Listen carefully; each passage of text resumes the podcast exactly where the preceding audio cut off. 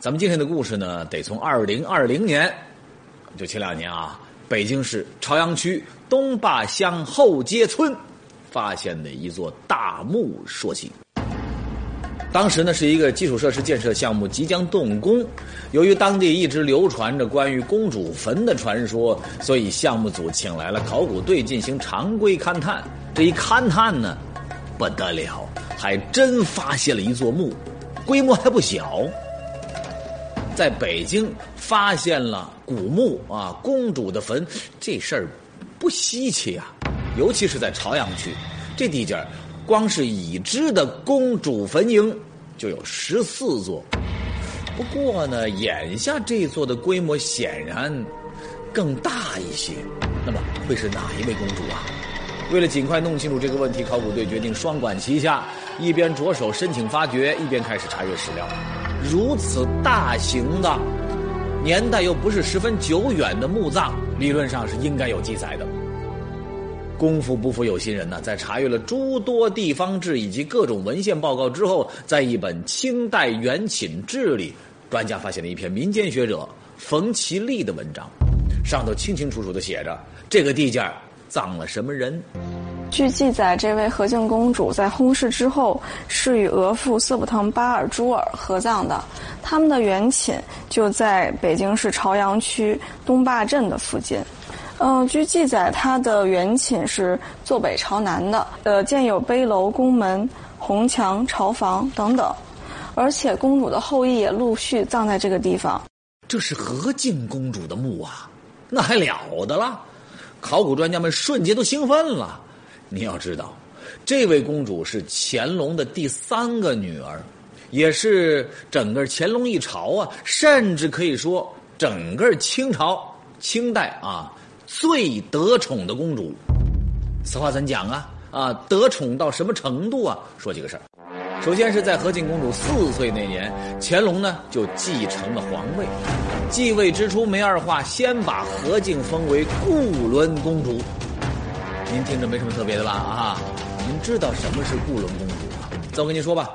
清仿明制，皇女称为公主，而公主只有在即将出嫁的时候才会被封为固伦或者和硕公主。固伦在和硕之上，啊，因为满语中固伦的意思是天下的、国家的，而和硕呢指的是一方的，等于说和敬公主才这么点儿大就被赐予最高等级的公主封号，这还不算什么，人常说。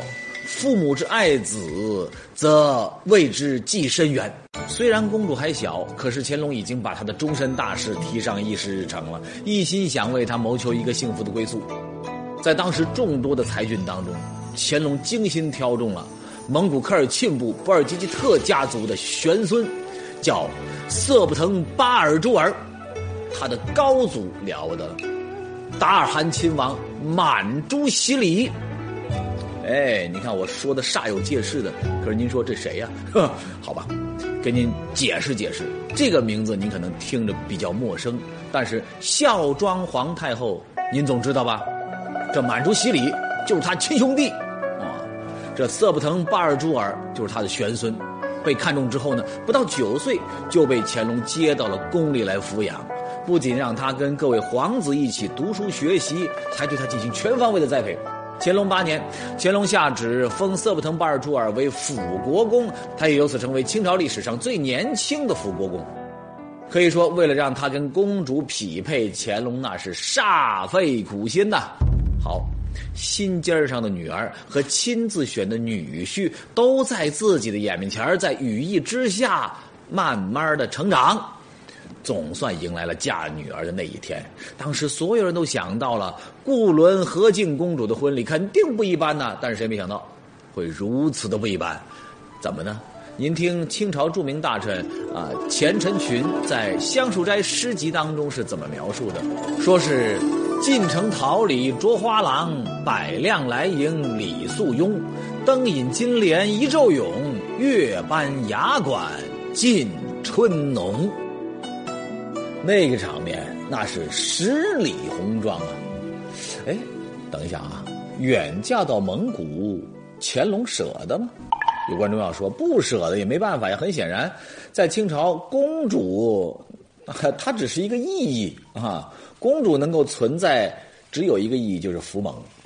服蒙的意思就是把公主远嫁到蒙古诸部，安抚蒙古边境，用来稳定朝堂。从清朝的历史上来看呢，只要顺利存活的公主，几乎无一例外，全部都嫁到了蒙古。更重要的是，都留在了蒙古大草原上。而且别说啊，清朝了，就放现在，女儿出嫁，一般来说也得跟着丈夫走啊。有什么办法呢？思来想去，乾隆竟然为和敬公主开了一个先例，他要把公主的家安在京城里啊，在自己眼皮子底下。哎，他可不是说着玩的啊，马上，马上，用心为和敬公主修建了一座不伦等级的公主府。这座公主府那也不用多说，房间就两百三十九间，用银是两万九千八百八十余两。可见规模之大啊，之精美。据说当时很多亲王府的规模都赶不上，远远超出了大清会典规定的规格。那有清一朝，只此一例。虽然说有不少的大臣提出啊，这个不妥呀，嫁出去的女儿还留在身边，这算怎么回事啊？可是乾隆皇帝不管那些。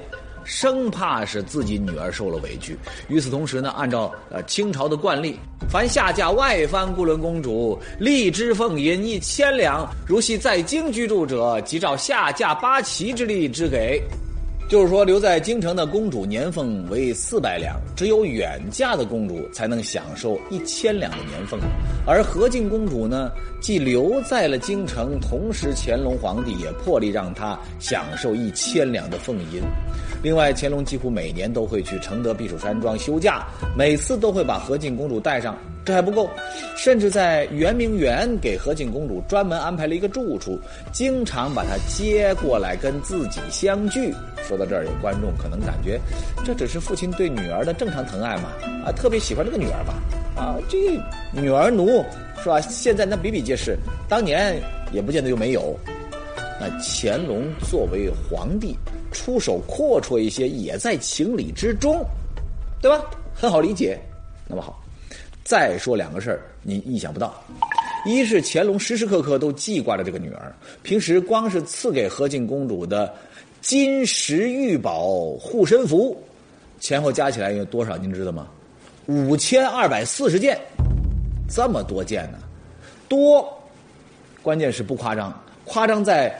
这些都是他一个一个亲自求来的，也就是皇上求了五千二百四十次，啊，再一个，乾隆二十二年，也就是公元一七五七年，和敬公主的额驸色布腾巴尔朱尔参加了平定准噶尔的战争，在这场战争当中，由于色布腾巴尔朱尔的纵容，导致他的手下发生了叛乱，这要按照大清律例，不用说，按律当斩呐。可是。真到了要下旨的那个坎节上，乾隆愣是落不下笔啊！他想着，我要是把这色不腾巴尔珠尔给杀了，我的宝贝女儿那可就守了寡了呀！这怎么能行呢？不行，不能杀！他真的就这么免了色不腾巴尔珠尔的死罪，只是把他罢官夺爵了事。到乾隆三十二年，又给他复封了亲王。同年七月，还让色布腾巴尔朱尔以额驸亲王的身份出任了理藩院的尚书。如果说之前那些宠爱只是为了和敬公主破了个先例而已的话，那么这件事情简直就是宠爱到没有底线了，对吧？这也正是在乾隆没有底线的宠爱之下，和敬公主的婚姻生活是美满幸福。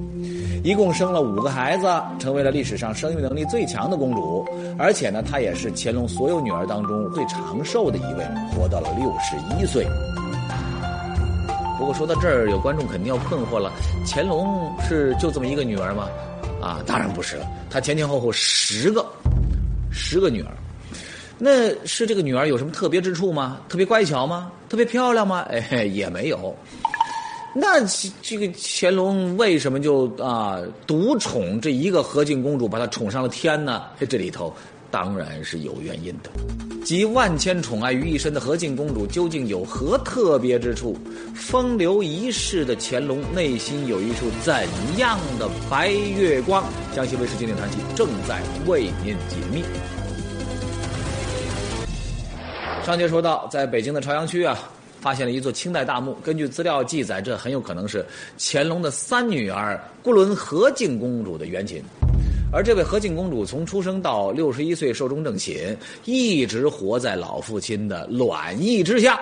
得到了超乎寻常的疼爱，那么这份疼爱究竟从何而来？您估计怎么都想不到，她呀是继承而来。哎呀，这什么意思啊？因为乾隆实在是太爱和敬公主的母亲，也就是自己的第一任皇后富察氏了。根据史料记载，乾隆对富察氏的爱叫钟爱异常。历史上貌合神离的帝后不在少数啊，可乾隆和富察氏那是真正的帝后情深。前头咱们重点提到乾隆对和敬公主这个女儿宠爱有加，其实他跟富察氏还曾经有过两个儿子，分别是永琏和永琮。这两个儿子呢，都是在年幼的时候就先后被立为皇太子，以示乾隆皇帝对他们无以复加的疼爱。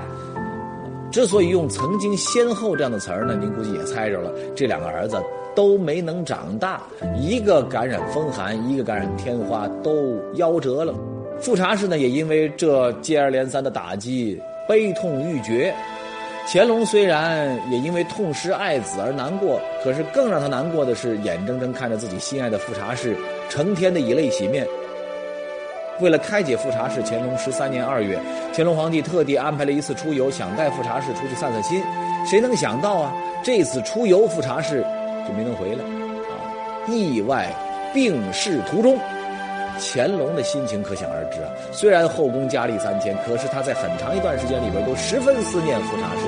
具体表现形式就是写诗啊。乾隆皇帝一生留下了四万多首诗。这其中大多都是写给他一生的白月光富察氏。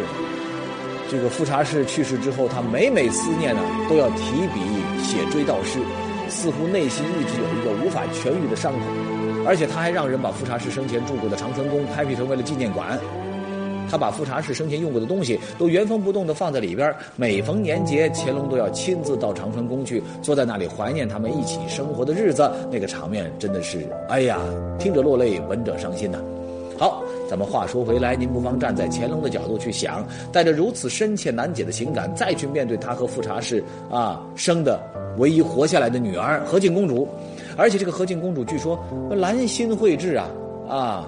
不仅是性格跟富察皇后相似，就连长相也颇似母亲。你想啊，乾隆能不异常疼惜，能不百依百顺吗？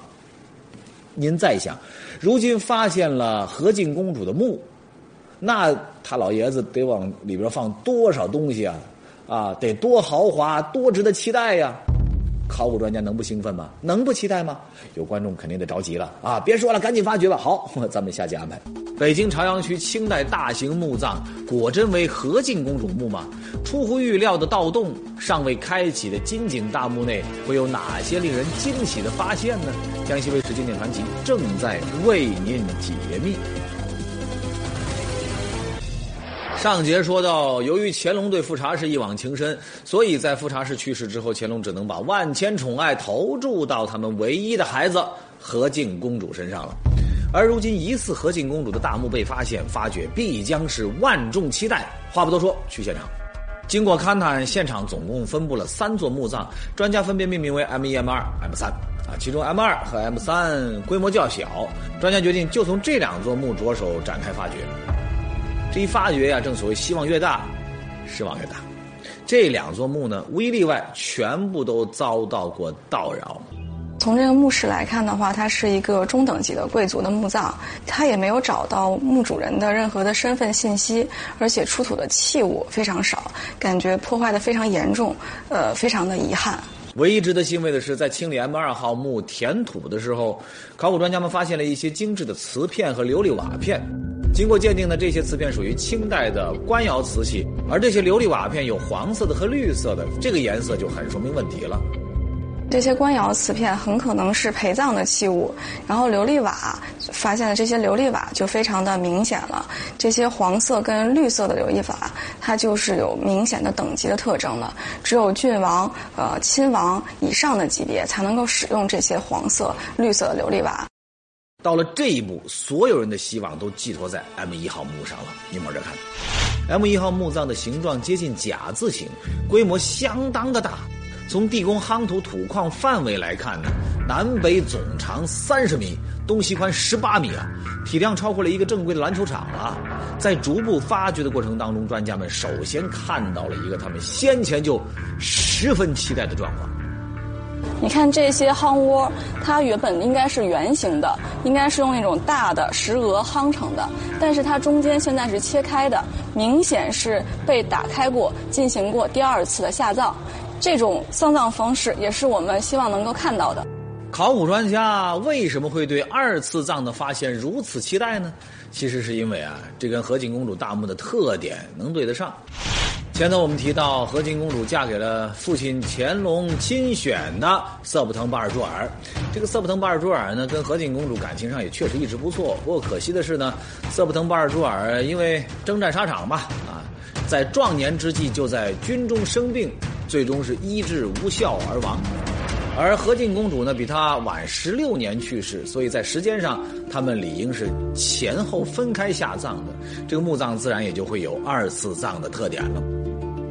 当然，单凭这一点还不能证实墓主人身份，得找到更加直接的证据才行。可是，当 M 一号墓完全打开的时候，考古专家们一个个都愣住了，可以说是彻底的失望了。墓葬里所有的陪葬品几乎都被洗劫一空，只有积水当中漂浮着零星的几块棺板。尽管得益于地下积水营造的一点密闭空间，这个棺板从水中取出呢，依然是色泽鲜亮。可是这些对墓主人身份的推测并没有什么帮助啊。那么就在所有人都以为这次要无功而返的时候，忽然有一位工作人员发出了惊呼：“快看这里！发现什么了呀？这是！”在棺床的正中啊，竟然发现了金井。你要知道，这金井可是清代陵寝建筑当中最有神秘色彩的地方了。人常说“三年寻龙，七年点穴”，意思就是说这风水宝地好找，可是要确定何处是所谓的真龙脉穴就很难了。这里的穴指的就是地宫里的金井的位置。这金井一般挖在棺椁的下头，虽然叫井，但里头没有水。它是一个直径大概十四厘米、深不到一米的洞穴，里头一般放什么呢？条件好一点的啊，帝王之家啊，会放一些奇珍异宝，叫镇墓。比如慈禧生前建陵的时候，就多次去查看过自己的金井，放了不少的宝贝进去。后来还多次派大臣前往，不停的往金井里塞好东西。条件差点的普通百姓家也有暖金井的说法，就是下葬前在金井里点点艾草镇墓就谈不上了啊，专为驱邪什么的。那说到这儿呢，您明白工作人员为什么惊呼了吧？眼前这金井甚至石盖都还在里头，会不会有什么珍贵的遗存呢？黄老师，黄老师来看一下。哎，这什么情况？这个小洞啊，这么多，来来来，来来，我试试，我扎过针，是不是扎不下去？挺硬，下面这个还有别的东西。令人惊奇的是，几乎所有考古队员都跃跃欲试，挨个下手掏挖，结果四个字叫空空如也。得，最后的希望也破灭了。其实这个时候，呃，所有人都非常的失望，因为之前的时候感觉希望还是挺大的，但是一下子就又落空了，感觉特别遗憾，而且到现在为止还是不能确定墓主人到底是谁。说到这儿，熟悉咱们节目的观众肯定以为我要说，等有进展了咱们再分享，是不是？不，反转。就在所有人都准备收工、打道回府的时候，在这块考古现场南侧的工地上，竟然发现了好几节巨大的石质构件。也正是这几件石质构件呢，让这次考古发掘总算是没有空手而归。这是我们这次发现的屠龙碑的上部，那边是它的下部。现在来说已经被断成了两截。这边是呃碑的下面的驼龙，在这个碑的上面是碑首的位置是高浮雕的龙的图案，下面就是呃可以清晰的看到“玉祭于固伦和敬公主之灵”这样的字样，应该是乾隆皇帝在祭祀自己已故女儿时候写下的玉记碑文。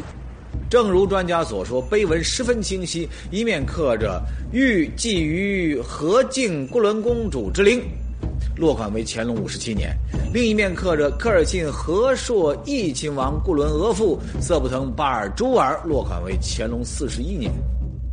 啊，我们非常的兴奋，因为没想到在最后一刻，这个直接证据才出现，是呃这么大的一处墓葬，这么完整的一个地宫，现在终于能确定这个固伦公主的等级和具体的呃身份，这是在北京也是非常少见的。这座驼龙碑的发现，让考古专家们意识到，之前的考古范围啊小了。作为固伦公主的原寝，还有大规模的配套设施没有发现，地下或许还埋葬了不少的秘密，而这些，就真的只能等有新的进展再跟您分享了。